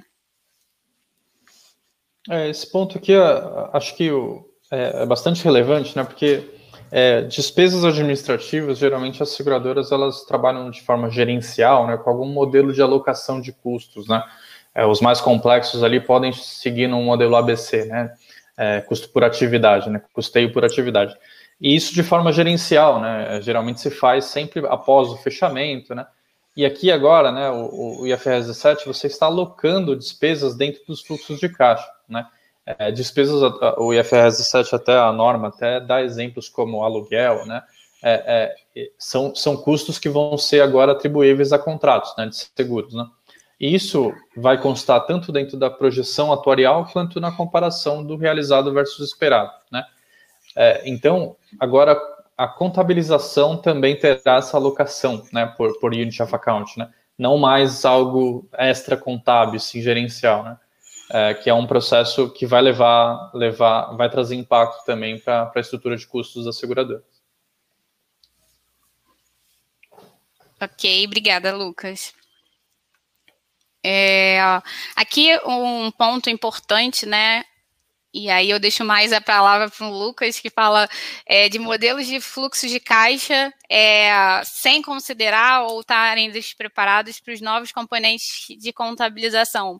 O IFRS prevê né, é, três modelos de mensuração distintas e eu tenho que prever isso dentro do meu modelo de fluxo de caixa, né? Então é, é muito nesse sentido que a gente trouxe isso para a pauta. Aí, Lucas, se quiser complementar é, de forma mais técnica, fica à vontade. Claro. É, aqui eu, eu, acho que o, o erro, né? É, o erro é sempre a gente tentar, é, talvez, utilizar os modelos que a gente já usa hoje para, por exemplo, TAP, né? É, dentro do, do, do, do IFRS 17, né? São, são fins diferentes, né? E são, são propostas de modelagem um pouco diferentes, né? É, e aí, o, a, gente aqui tem compo novos componentes que vão precisar ser divulgados, né, como, por exemplo, ajuste de risco, né, é, CSM, impacto de variação de taxa de desconto na CSM. É, a gente tem alguns componentes aqui que precisam ser divulgados de forma separada, que os modelos do TAP eles vão precisar ser é, melhorados, né, vamos dizer assim, né, melhorados em, em, em componentes de modelagem e em gestão de premissas, tá? Então, no TAP, geralmente, a gente trabalha com premissas que são, é, são realistas, sim, mas são recalculadas né, a, a, cada fechamento. Né?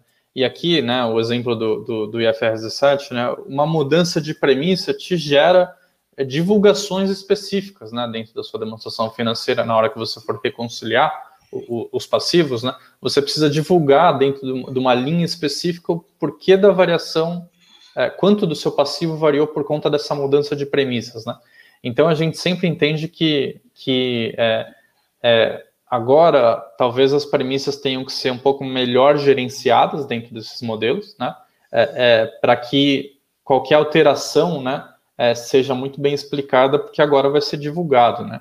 É, uma linha específica no seu, no seu balanço por conta de, na sua demonstração financeira por conta disso. acho que era isso que eu queria comentar aqui, Ariela. Ótimo, Lucas. Arialda, e... eu acredito que esse negócio da, das, dos diferentes. Dos uhum. diferentes modelos de mensuração, a gente tem, quando está implementando algo novo, um costume, né? Né? Nos estudos de resistência à mudança, a gente comprova isso, tá? Em diversas, diferentes áreas. É, e eu estou trazendo essa teoria da resistência à mudança para dentro do estudo da minha tese em relação, do doutorado em relação à implementação do IFRS 17, mas não acontece só no IFRS 17. A gente tem lá três modelos que a gente comentou, né?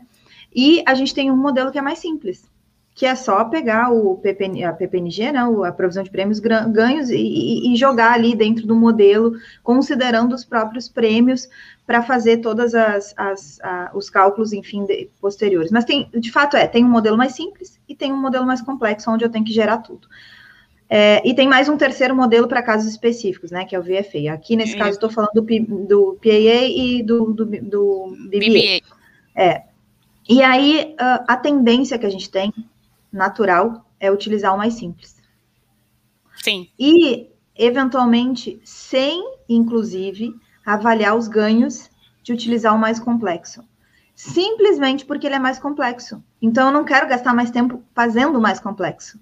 E aí eu nem avalio né, a efetividade do mais complexo. E a gente, a gente é, deixa ganhos futuros por conta dessa barreira de resistência inicial. Então, e isso é natural, a gente vai fazer automaticamente, ou porque alguém. E a gente usa diversos recursos, né? Ah, mas o Lucas, que é consultor, me falou que, que se é dentro de um ano, eu posso lá usar. Então, eu boto a, responsabilidade, eu faço uma responsabilidade da, da escolha, por, inclusive uma consultoria. E aí, quando a gente está dentro de casa, a gente está trabalhando dentro de um, de, um, de um, projeto dentro de casa, com essa visão que tu está trazendo aqui de, olha, talvez tenha uma outra, uma outra arquitetura interessante aqui, eu vou para falar em, em outros passos futuros e tudo mais. E aí, por que não avaliar esse modelo mais complexo? Se eu falo com a consultoria, eventualmente ela até quer tá? avaliar o um modelo mais complexo, porque daí fica mais caro, é ótimo, eu vou, vou implementar. Os, os, os, fatores de decisão são nessa linha, a gente tem que ter clareza disso, né? É, mas dentro de casa, às vezes, é, é, mesmo aquela resistência de não, vamos, faz o mais simples, o, o próprio, a própria ideia de que o feijão de, de, com arroz que funciona, né? Que eu tô mais segura nos meus Sim. cálculos. Né? Então, é, é, isso eu identifico também como uma gestão de risco, para a gente dizer. Sim, de, barreira. De, baseado no erro, né? De, olha, não, não descarta uh, o modelo mais complexo só porque o mais simples é válido diante do que a legislação diz, diz tá? Então é, é um, um, bem, bem característico, né? A gente vê isso é. direto. É, é e também, e também é o mais fácil não quer dizer que, que é o melhor caminho e também eu tenho regras, né, para usar o mais fácil. Não é tão, não é simplesmente aplicar. Então, é, tem que ter mais cuidado de, vamos lá, não, não é só ir pelo mais fácil, vamos avaliar o todo, porque talvez o modelo mais complexo seja o melhor para a sua realidade. Então, mas de fato, é, isso é, é inerente, né? É um risco inerente. A gente a gente sempre tende a ir né, para o caminho mais, mais fácil. Por que eu vou complexi, complexi, é, fazer uma complexidade em algo que eu posso tornar mais simples? Então, é sempre o primeiro questionamento que, que vem à tona. E aí a gente tem que ir rompendo as barreiras e justificando os motivos por A mais B mais C, que o caminho deveria ser esse, não aquele, por N motivos, enfim. É, mas sim, é um bom ponto de, de, um, de uma resistência aí é, normal do ser humano. É, a, a, gente, aqui na, na PwC, a gente entende que, é, na prática, né, são a definição de um modelo de mensuração, né, ela é algo bem conceitual, né? É, é, a norma te permite simplificar, mas é, a decisão né, é uma decisão conceitual. Né? Então, é, é, não é uma opção você ir por VFA ou você fazer um, um, um modelo geral, né? É a interpretação da seguradora sobre é, é, os componentes que envolvem este contrato, né? É, e aí, para o caso, né, que, que a gente tenha duração menor que um ano, né, é, e, e, e na, contratos não onerosos, né, e uma série de testes que a gente precisa fazer, né, a abordagem simplificada ela é uma opção, né?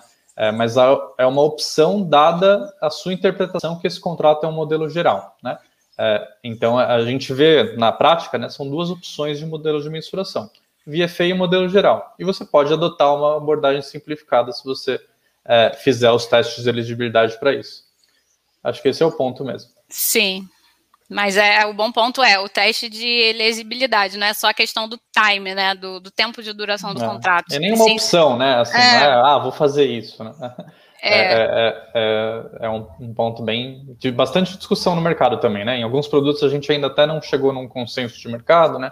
Sobre Sim. qual modelo deve ser, deve ser escolhido, né? É, não quero entrar nas polêmicas agora, mas sim, existe, existe existe esse ponto até, bem, até bem devido relevante. a ser é, cabível de interpretação, né? Então, que eu posso, eu posso interpretar de um jeito, você interpretar de outro, e a gente não chegar num, num, num senso comum e cada um direcionar para um caminho. Isso é possível também. Legal, Oi, podemos seguir. É, acho que ela, ela. Posso seguir, Maris? Eu ia colo eu coloquei a, a o Pode, pode sim, mas olha só, eu coloquei uma pergunta do, do Jardel, tá aparecendo aí para vocês? Tá. É, o Jardel colocou, perguntou para o Lucas, né, essa questão que você estava até abordando em relação aos fluxos do TAP, como uma, pro, uma proxy para avaliar toda a geração lá dos fluxos é, futuros, né, de caixa futuro dos prêmios. Uhum. Faça um ponto de vista aí dos auditores. E até vou aproveitar para comentar, porque acho que teve alguém aqui, o João Marcelo, que me perguntou se existia algum ponto para começar tá, uh, um curso de formação e tudo mais. Eu respondi aqui para ele o curso que eu tenho de FRS 17, inclusive com a participação do Jardel, que trouxe uma pergunta aqui. E eu vou gerar um cupom, esse cupom aqui, ó, Live FRS 17, que dá uma diferença de valor e dá a diferença de valor da última turma, tá? Então, é, para quem estiver assistindo a live, tem essa oportunidade aí. Mas Fica a pergunta do Jardel para ti, Lucas. E Beleza. depois, se a Arialda quiser com, é, é, complementar também. Tá. Bom, primeiro, obrigado, Jardel. Espero que você esteja bem aí. É, bom, é, eu não consigo responder do ponto de vista de auditor, tá? Porque eu não exerço essa função, tá? É, mas o que, que, eu vejo, né? Eu vejo como é, o TAP é uma ferramenta de projeção de fluxo de caixa. Então, se você conseguir mostrar para os seus auditores, né, que é, é esse fluxo gerado ele sim corresponde aos fluxos que você precisa gerar para o IFRS 17, então pode ser um caminho, tá?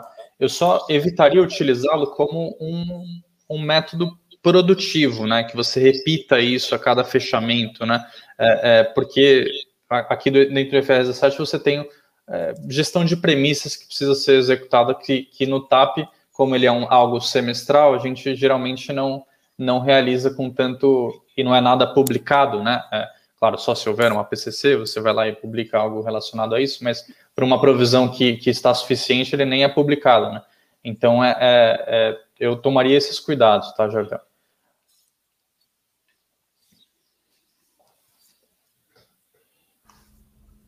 É, muito bom, podemos seguir.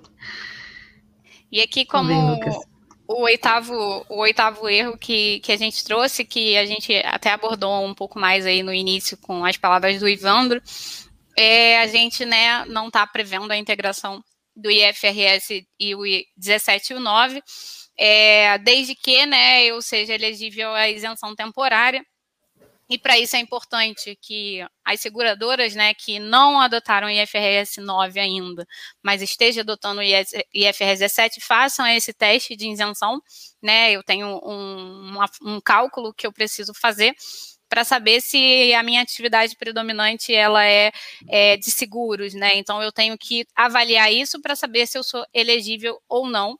E aí eu tenho percentuais, né, de que, que vai encaixar para ditar se eu sou isento ou se eu tenho que é, adotar retroativamente, né, uma vez que já entrou em vigor, mas esse teste de isenção, é, eu chamo o ponto aqui porque é, não é pelo fato que você vai implementar o 17 que você vai deixar para implementar o 9 em conjunto. Eu tenho critérios né, para que eu seja elegível a adotá-los em conjunto e não de formas separadas.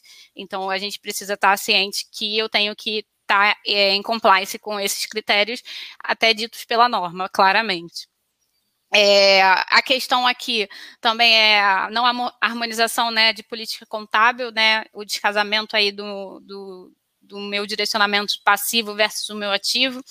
E aí eu, eu, hoje a gente tem, né, a maioria das seguradoras o, o ALM, né, uma área voltada, né, para fazer esse casamento, principalmente aí para a empresa de previdência, então isso é uma preocupação.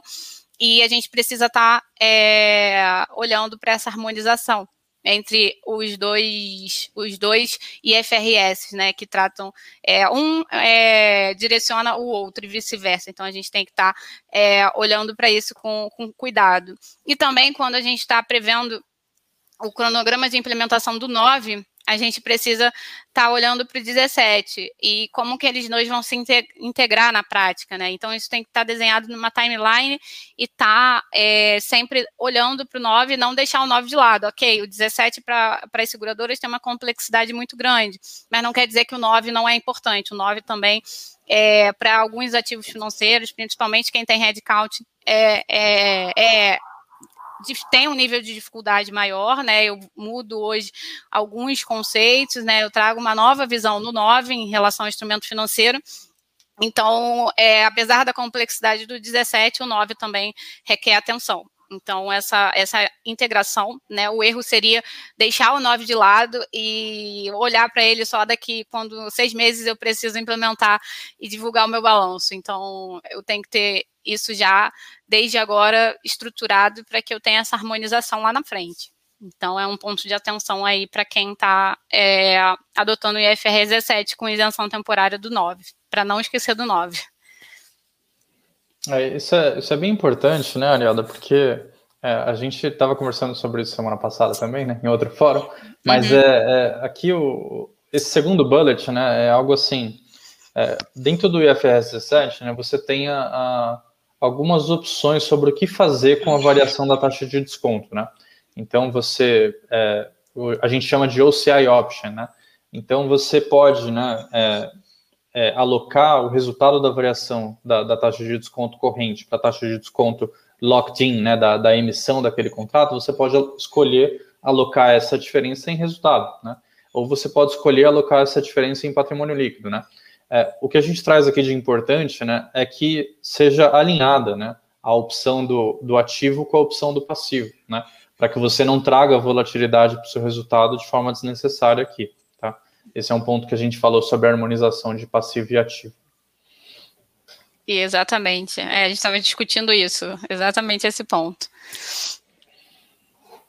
Tá claro, pessoal? Maris?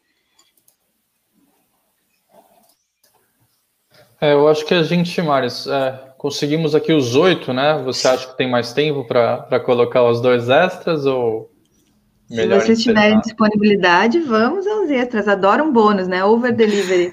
É. Na verdade, a gente, a gente passou do 7 para 10, né? 7 erros, que geralmente é, é o quando comum. Pro... Verdade. É, a gente trouxe como extra aqui é, a consolidação contábil, né? Sem considerar diferenças de gap.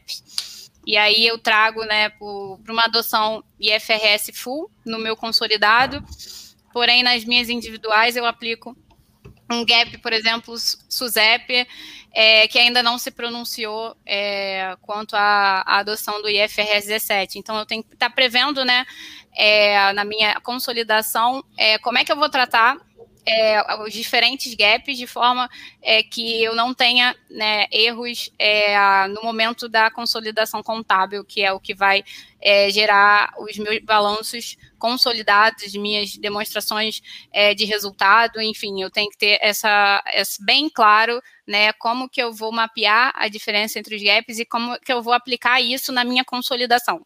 Então, é, e não é simples, eu vou ter que avaliar, vou ter que é, não ver o direcionamento que, que vai tomar em relação, por exemplo, ao SUSEP, que a gente ainda não tem, é, mas a gente tem que estar tá sempre levando em consideração que a gente vai ter multigaps aí para estar tá conciliando. Então, isso é uma, uma importante aí é, viés para o contador estar tá se preocupando, né? Eu também vou ter mudanças no plano de contas, é, no mapa de, de roteirização contábil, né? No meu livro Razão que eu tenho hoje, então é, não mudar de forma estrutural o plano de contas, mas também não deixar de revê-lo é importante. É, atualizar sempre é, os relatórios que você tem hoje, né, para ter é, e o requisito necessário que vai ser demandado. É, geralmente, para quem tem a solução de motor de cálculo, vem um componente aí é, de relatórios, né, que sai dessa, desse motor de cálculo, então isso é um ganho para quem precisa, né, fazer essa divulgação, então geralmente do motor de cálculo a gente já tem essa extração de relatórios que vão ser utilizados, por exemplo, para é, notas explicativas, é, explicação do resultado, análise gerencial. É, e falando da consolidação, eu tenho que pensar na, na gestão das premissas que eu vou utilizar para estar tá reconciliando, reconciliando os gaps, né? Então, esses pontos de atenção aí é, em relação à consolidação, adotando o IFRS full para o consolidado. Esse tema ele é bastante operacional, né, do contábil, mas ele é extremamente relevante para que você tenha um processo de fechamento inteligente. Né? Então, assim, é, o IFRS 17 ele traz é, mudanças no ledger operacional, né? Então, assim, prêmios a receber, sinistros a pagar, provisão técnica, mas tem um mundo de contas contábeis que não está sendo afetado pelo IFRS 17. Né? Seu imobilizado, suas despesas com pessoal, né? É uma série de contas contábeis que não está sendo impactada, né? Então, Sim. existe uma estratégia de consolidação aqui que pode ser é, é, utilizada de forma inteligente, tá? Então, assim, por exemplo, a gente ter todo um processo, né, é, que te permita escolher diferentes premissas, né, para um mesmo modelo de fechamento, escolher diferentes premissas para é, um gap SUSEP e um gap IFRS, né, é, você consegue fazer isso sem, sem atrapalhar muito os processos de fechamento. Né? É, você tendo subledger para o IFRS 7, um subledger para o IFRS 9, tudo isso consolidando num livro razão. Então, é, é, é, sobre esse ponto que a gente queria tratar, tá? Estratégias de consolidação contábil, né?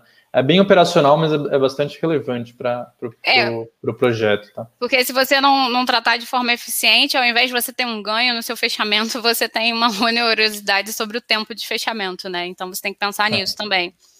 Que hoje leva 10 dias, pode levar 15 se não, não ser tratado de forma estratégica e inteligente aí, de forma a minimizar os impactos. É, e por último, a gente trouxe aqui é, as vantagens né, de adotar, fazer a adoção full, é, independente da regulação brasileira, no sentido que hoje é, o IFRS 17 ele é requerido e obrigatório para as empresas de capital aberto, né, reguladas da CVM. É, porém, a grande maioria no mercado brasileiro, como a Maris bem comentou, é, não tem capital aberto. É, mas isso não quer dizer que é, eu não tenho que pensar no futuro. Então, eu tenho o IFRS 17, né? E a adoção full, é, eu sou apta, né, lá a partir de 2023, por exemplo, se eu não tiver, eu não serei apta, no caso, a, por exemplo, fazer captações de investimento, né? Tá preparado para fazer um M&A? Um IPO, então eu tenho que pensar sempre no longo prazo, não no de agora, mas é, agora eu não tenho planos para isso, mas daqui a cinco anos, daqui a dez anos. Então, é, você não vai conseguir implementar o IFRS 17 em um ano. Então, você tem que estar preparado para isso. Uma vez que é, o IFRS 17 estiver em, em vigor, você precisa é, estar em compliance com ele, se a sua estratégia for é, por exemplo, essas três. É, e você precisa aproveitar isso para que você consiga estar é, de acordo com a sua necessidade de estratégia, é, apto e não ter uma surpresa desagradável lá na frente, falar, eu não olhei para o IFRS 17 e agora eu deveria tê-lo e não implementei, e aí eu vou correr para implementar, mas assim, em um ano eu diria que é, que é inviável. Mas é, seria um, um ponto de atenção, né? Não é porque você não é requerido regulatoriamente que você não tem que olhar para ele é, no futuro, né? Como uma forma aí de, de captação de recursos. É, esse é um ponto bem, bem relevante aí para até sobre a ótica das últimas resoluções que a SUSEP vem aprovando, né? É, antes a gente tinha, né, as seguradoras elas tinham fonte de investimento, provavelmente capital próprio, né? Capital Sim. de matriz estrangeira, né? É, e, e as, as, fontes de investimento seria um processo de IPO, né? Você abrir capital para captar novos investimentos, né? Com as, a resolução de, de, de, emissão de dívida subordinada, né? É, é uma alternativa de captação de investimento que as seguradoras passam a ter para projetos, por exemplo, uma compra de um balcão, uma joint venture com alguma, alguma empresa grande do setor, por exemplo, um varejista. Então, existem várias é, novas formas de captação de investimentos, né, que essas formas elas trazem a necessidade de uma divulgação em FRS. Né? É, isso a gente traz aqui como uma, uma é, independente da regulação SUSEP, né, algo que seria positivo para as seguradoras aproveitarem a adoção. Sim, e se você, se você reparar, né, o mercado é muito em virtude aí do, do cenário econômico, o número de IPO, IPOs no mercado cresceu exponencialmente no último ano. Então, se você compara com anos anteriores, você vê aí uma explosão de IPOs. Então, é o direcionador do mercado hoje, né? Então, também tem que estar com isso no radar. Para onde é, o mercado está indo. Não só Inclusive o segurador, essa... né? Inclusive, essa semana passada agora, né? Durante esse mês, porque o, o processo de IPO não, não, é em uma semana, mas durante esse mês a gente teve o IPO da Caixa Seguradora, ou seja, não Exato. só de qualquer IPO, mas o IPO, o IPO de uma, de uma é, seguradora. A gente aqui em casa até discutiu um monte, né? É, meu pai queria muito participar do IPO da Caixa Seguradora, e, e, eu argumentando do porquê que eu já tinha analisado as margens e tudo mais, e mesmo com fluxo futuro garantido de investimentos, o porquê que não valia a pena por causa da composição da carteira, né? Ele já tinha outras empresas que estão atreladas ao risco governamental na carteira dele, eu falei, não, não eu justifiquei por que eu não ia entrar e justifiquei por que eu achava que ele não deveria entrar. Como eu tenho controle de fazer as, as compras e as vendas das carteiras dele, eu falei, tá bom, tu pode até decidir entrar, mas eu não vou fazer a compra. E a gente acabou não participando. Muito, eu acredito que é, quando a gente tem eventualmente um IPO de um, de um mercado de seguros e tudo mais, quando não, quando não tem um outro grande motivo, né? Por exemplo, o grande motivo da decisão aqui que a gente estava tomando estava atrelado na própria composição da carteira em si, do que, que tu já tem de risco governamental, e aí não fazia sentido. Muito embora quem não tenha a disciplina de acompanhar um APO, de fazer a, a análise fundamentalista daquela ação que está sendo, né, daquela empresa que está sendo colocada no mercado por outros interesses, eu até recomendo, né? Eu recomendo para as pessoas que estão é, no nosso mercado, se não compra uma ação, que daí tu vai te obrigar a dar uma olhada lá de como é que estão as coisas, vai te obrigar a fazer isso e esse conhecimento que tu, é, com o comprometimento que a gente fala de é, atirar o, chapéu, né, queimar ponte. Antigamente existia um, é, essa estratégia de, de, de governo, de, de, de governo, não, de é, é, é, liderança de exércitos, né?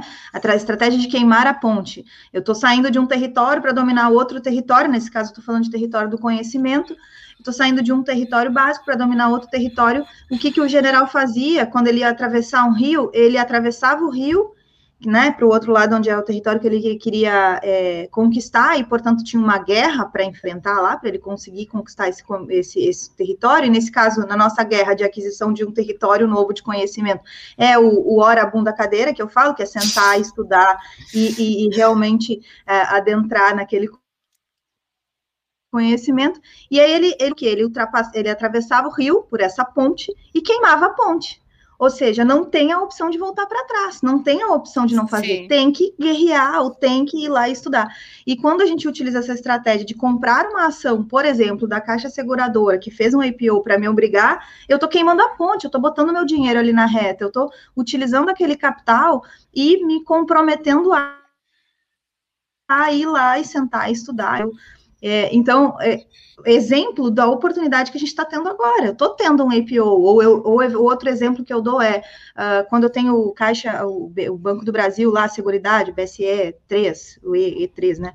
É, uhum. Tenha essa ação para você acompanhar, para você se obrigar a acompanhar uma ação aberta. Enfim, é, todas as outras eu não vou ficar, são quatro, né? São quatro seguradoras.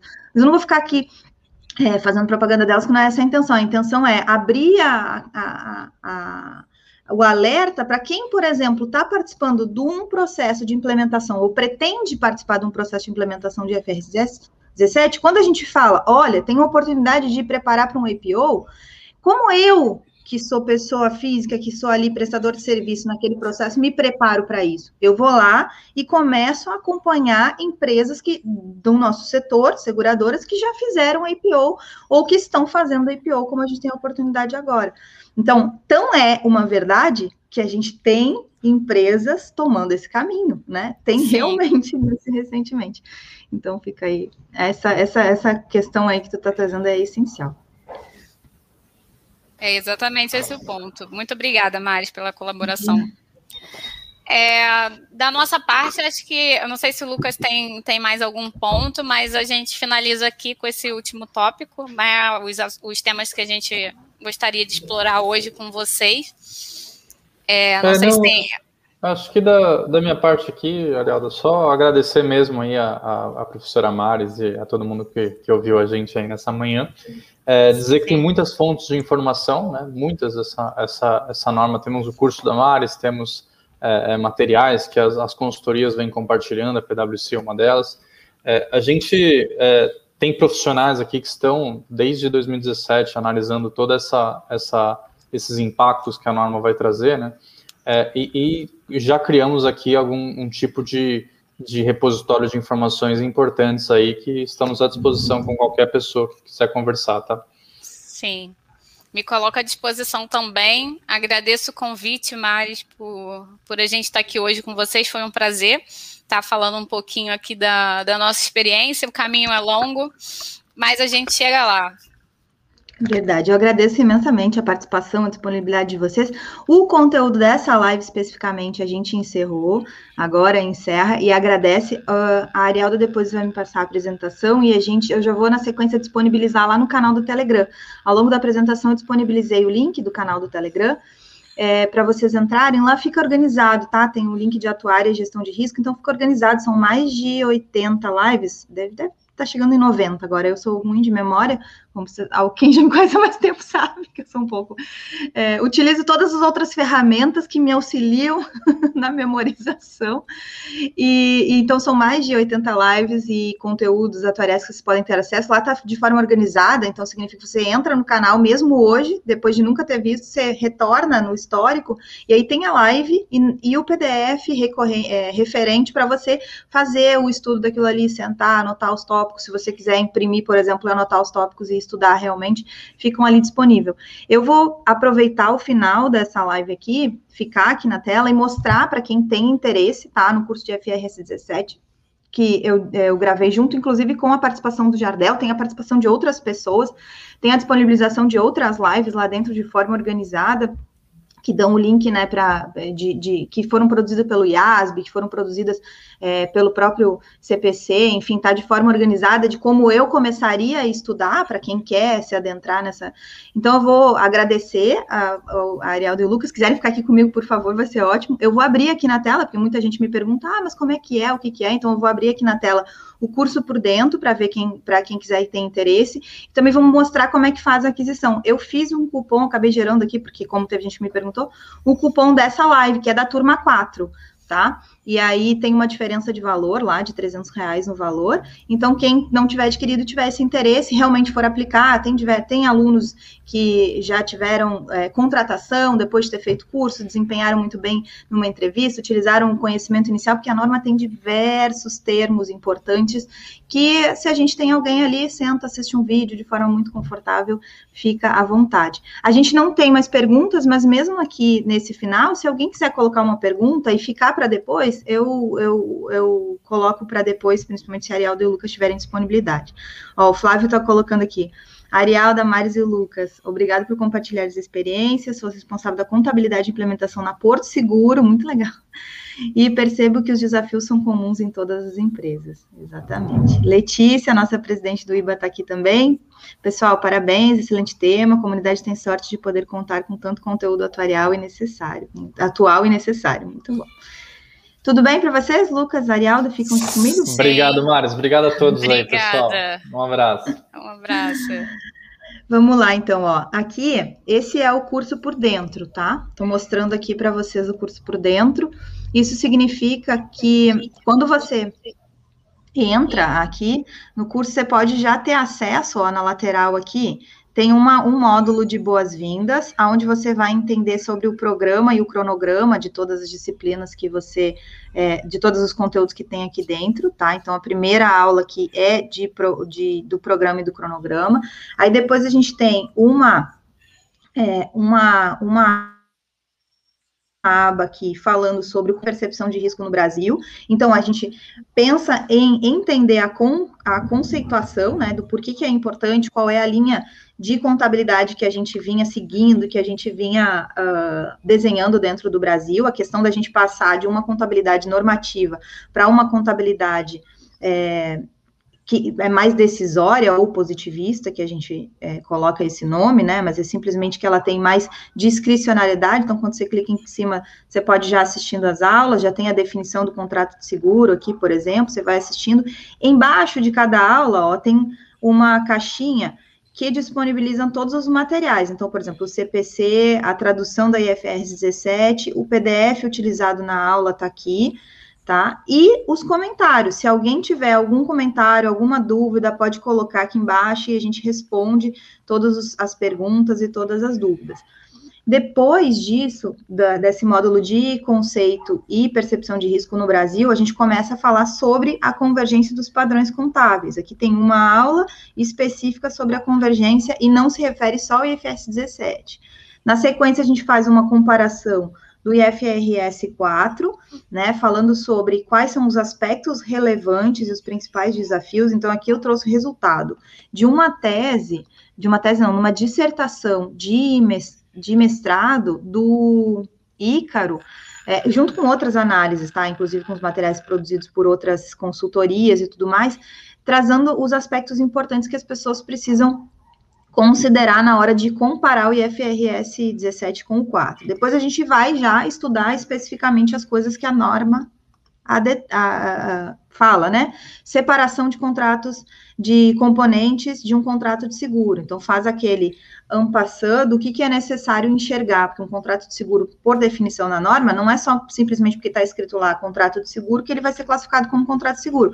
Tem é, evidências específicas em relação ao que, que a norma determina para dizer, olha, isso aqui é contrato de seguro, isso aqui não é contrato de seguro, é, e depois tendo um contrato seguro, eu tenho os componentes dentro. Quais são os componentes de investimento, quais são os componentes de bens e serviços, quais são os derivativos embutidos, como é que eu faço essa separação, né? Então, a gente vai fazendo essa separação aí. Aí, na sequência, a gente vai estudar é, a classificação e a mensuração. Como é que a gente faz classificação e mensuração, nível de agregação, quais são os exemplos. Aqui, inclusive, tem uma aula bônus de exemplo de nível de de, de agregação, né? É onde a gente traz especificamente uh, as possibilidades mais óbvias de nível de agregação, tá? De, de contratos de seguro. O que, que, eu agrego? Quais, quais eles que eu coloco dentro? Isso é uma, é uma parte estratégica da norma, né? Porque a gente pode ter resultados diferentes quando a gente fala de nível de agregação. Depois, etapas do processo de agregação, o modelo geral de mensuração de fluxo de caixa, é, ou seja, aqui a gente começa já pela evidência do que é o, o mais, assim, é, a essência da norma, tá? Depois, fluxo de caixa futuros descontados, todos os descontos que são possíveis. Aqui tem uma série de aulas, tá? Tem uma aula básica, depois tem aulas extras, porque a gente foi fazendo uh, conteúdos produzidos com base, inclusive, nos, nos, nas perguntas que, as turma, que a turma ia fazendo, né? As turmas que vieram antes, a gente está na turma 4, eventualmente colocaram perguntas, e aí a gente foi produzindo uh, pro, conteúdos extras para dar conta da, do, das dúvidas que foram surgindo. Depois a gente, a gente também, dentro dessas aulas extras aqui, é, da parte de fluxo de caixa, o professor Jardel, que inclusive teve na live aqui, fez algumas aulas extras importantes falando sobre fluxo de caixa de prêmio, fluxo de caixa de sinistro, tá? Todas as componentes que podem, mínimas aí, que podem alterar os fluxos de caixa. Então, a gente fez toda essa análise já, inclusive tem uma, uma planilha de Excel, é, dando o exemplo que ele estava trazendo, né? Fazendo um exemplo simples, e aí fica evidente, porque dentro de um exemplo simples, a gente já tem uma planilha enorme. Então, já fica evidente o comentado nessa live que a gente não pode utilizar o Excel para resolver o problema, bem pelo contrário, a gente vai ter que ter todos os sistemas é, à nossa disposição. Ajustes ao risco não financeiro, então a gente chega nessa definição de ajustes ao risco não financeiro. Margem de serviço contratual, contratos onerosos, desreconhecimento e modificações contratuais, aí trata da abordagem simplificada, que é a abordagem de, de, de, alocação de prêmios, depois faz a apresentação das demonstrações financeiras, e aí vem alguns bônus aqui, bônus de alterações de 2020, o que, que aconteceu com a alteração que houve, os conteúdos adicionais, as lives de conteúdo que eu comentei com vocês, que tem inclusive é, todas as lives organizadas aqui de, de, de de quem disponibilizou conteúdos específicos de consulta pública. Então, aqui é como você como é o curso por dentro. Quando você vai lá e se inscreve no curso, imediatamente você tem acesso a todas as aulas, não tem essa história de bloqueio, nada disso, tá? Então já tem acesso a tudo. Aí deixa eu é, tirar o compartilhamento aqui e colocar para vocês uh, o link que eu botei ali para vocês de, de compra, né? Disponível de compra, é esse aqui. Deixa eu ver aqui. Esse aqui, exatamente. Tá ali no chat, tá?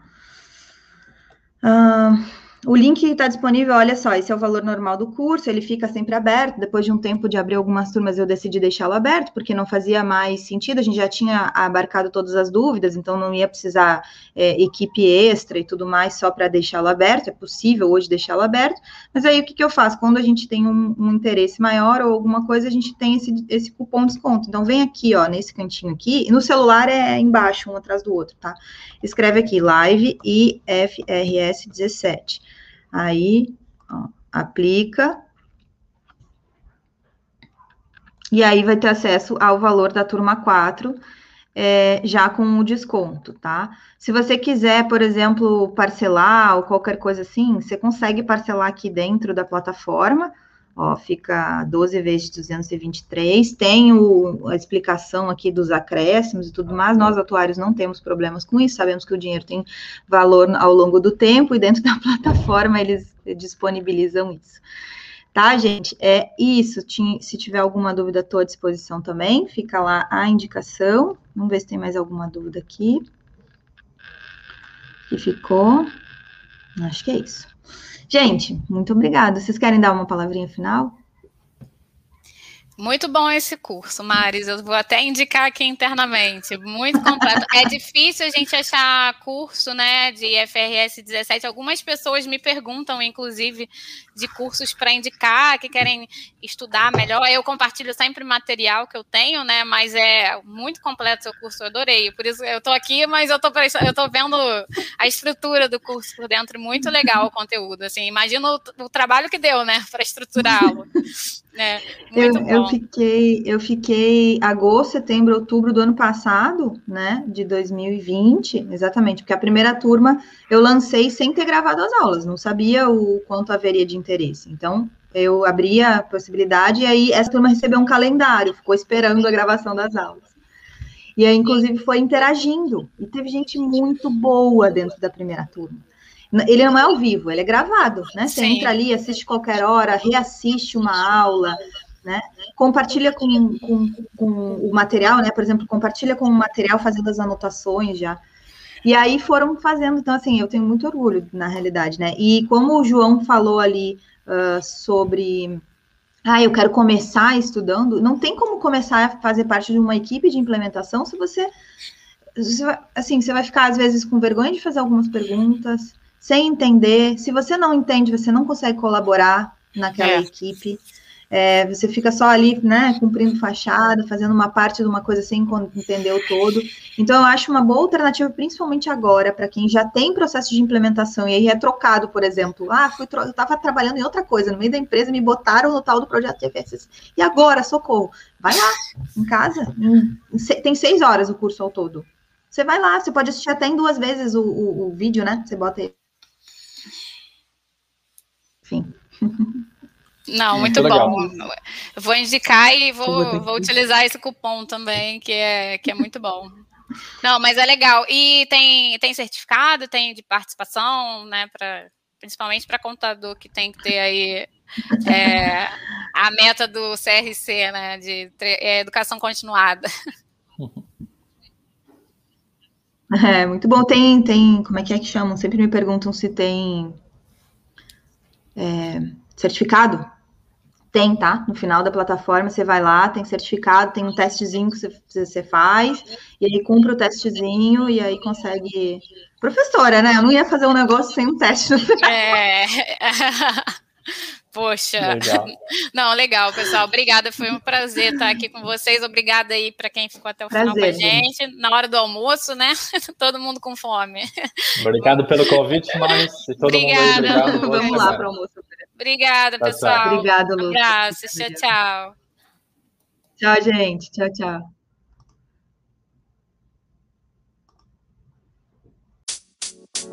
tchau.